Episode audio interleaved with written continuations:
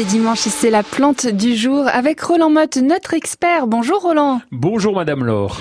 Aujourd'hui, on parle d'un arbre, je crois. Hein, c'est eh oui, un arbre, eh oui, oui, un arbre de la famille des Fabacées. On disait les légumineuses dans le temps. La sous-famille des Mimosacées. Mimosa, ça vous dit quelque Bien chose sûr.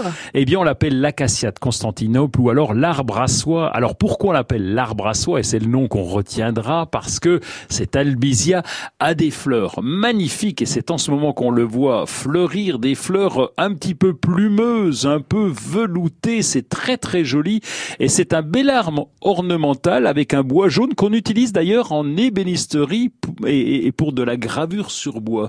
Donc ça, c'est vraiment sympa. Et puis alors la floraison rose, blanche, rouge, euh, en, c'est en été, c'est juste en ce moment.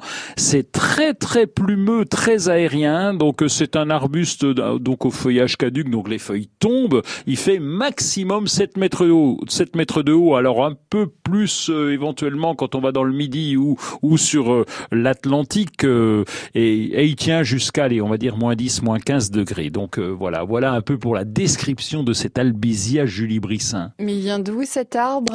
Alors il vient des zones subtropicales donc ou, ou tropicales d'Asie. Donc oui, il, il vient de loin. Donc il a une cime un petit peu arrondie, ça ressemble vraiment à un parasol. Et donc isolé au milieu d'une pelouse, c'est magnifique, euh, on peut s'en servir pour euh, s'abriter et puis comme il craint quand même un peu le froid, moins alors vous allez me dire moins 15, c'est quand même plus rare Oui. mais moins 15 sur une nuit. Donc euh, ça ça Mhm. ça craint un peu. Oui. Chez nous, on peut le planter en plaine et on va le planter plutôt euh, à l'intérieur d'une cour dans un endroit un peu protégé pour qu'il pour qu'il tienne bien. Et puis, bah, comme les autres, hein, il a besoin d'un arrosage très copieux lorsqu'on le plante. On le plante au printemps pour prendre aucun risque et on l'arrose très copieusement, mais c'est vraiment euh, quelque chose de très joli.